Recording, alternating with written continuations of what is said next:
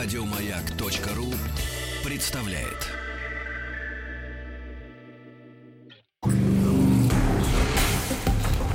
Объект 22.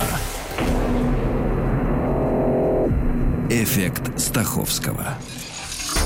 Это эффект Стаховского, объекты явления и процесса, получившие название в честь исторических или вымышленных персонажей. Я Евгений Стаховский, выпуск 44 «Гуппи».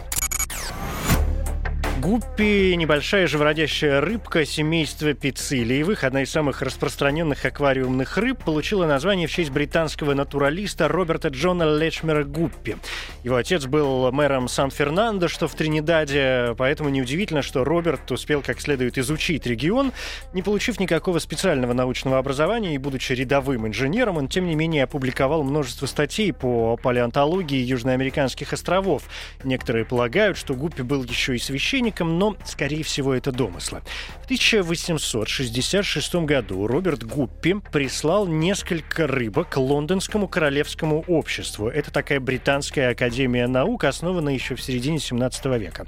Гуппи утверждал, что эти рыбешки не икромечущие, а живородящие. И, конечно, его подняли на смех. А, наука давно знала, что бывают живородящие рыбы, в частности, акулы, например, или там скаты. Но чтобы живородящими были эти крохи, просто смешно. Помог, конечно, случай. Очень вовремя одна из рыб взяла и родила у всех на глазах, что в то время было, конечно, научной сенсацией. И вот уже через год зоолог Альберт Гюнтер предложил, предложил назвать новую рыбку именем Гуппи. Как это часто бывает, Роберт Гуппи, собственно, не был первооткрывателем этих рыб. Впервые они были описаны исследователем Венесуэлы, немецким натуралистом Вильгельмом Петерсом в 1859 году. Внешне рыбки были похожи на представителей семейства пиццилиевых, и Петерс назвал их пиццилия ретикулала. В 61 году 19 века выдающийся итальянский зоолог Филиппо де Филиппи наблюдал этих рыб на Барбадосе. Он тоже заметил сходство с пиццилиевыми и назвал их «либисты специлия». Тем не менее, вся слава досталась Гуппи, но не так уж незаслуженно. Одно дело просто открыть новую рыбку, и совсем другое доказать, что она живородящая, что, безусловно, значимый. Кроме того, были основания полагать, что именно благодаря Гуппи местное население практически не болеет малярией, так как Гуппи активно поедают личинки комаров. Ну и тогда-то и начались эксперименты с переселением Гуппи, и произошло распространение этих рыб по всему свету. В 1909 году гуппи были снова переименованы в либистес ретикулатус, вспоминая и Петерса, и Ди Филиппи.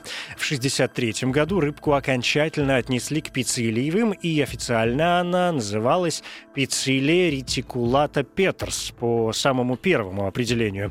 Но название гуппи к тому времени уже так плотно вошло в обиход, что никакой пиццилии уже никто и не вспоминает. Современные аквариумные гуппи, надо сказать, не слишком схожи с их дикими сородичами. Это результат серьезной селекции.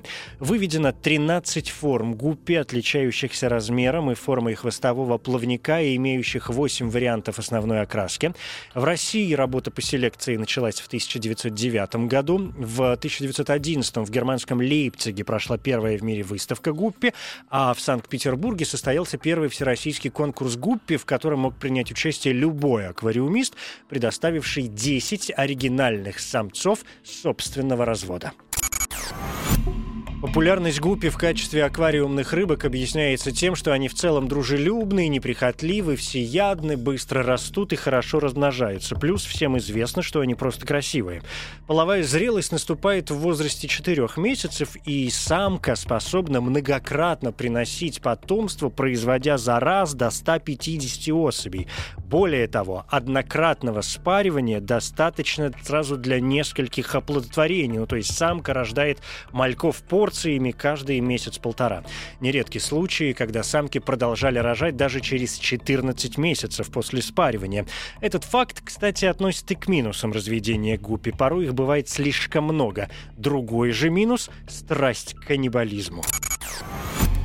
Гуппи обладают ярко выраженным половым диморфизмом. Самцы и самки отличаются по размеру, форме и окраске. Мальчики мельче, с яркими плавниками и гоноподием. Это такой анальный плавник фаллической формы. Девочки в два раза крупнее, невзрачные, с увеличенным брюшком и заметной икрой. Сегодня гуппи водятся по всему свету, в том числе и в диком виде. Не исключение, например, и Москва-река, в особенности районы теплых промышленных и бытовых стоков. Плюс ко всему, гуппи стала первой рыбой в космосе. На борту орбитальной станции «Салют-5» в 1976 году в невесомости гуппи плавали в шарообразном аквариуме головой вниз. Это эффект Стаховского, эмоциональная реакция, чувство удовлетворения, испытываемое от получения новых знаний, практическая польза которых не очевидна. Эффект Стаховского. Еще больше подкастов на радиомаяк.ру.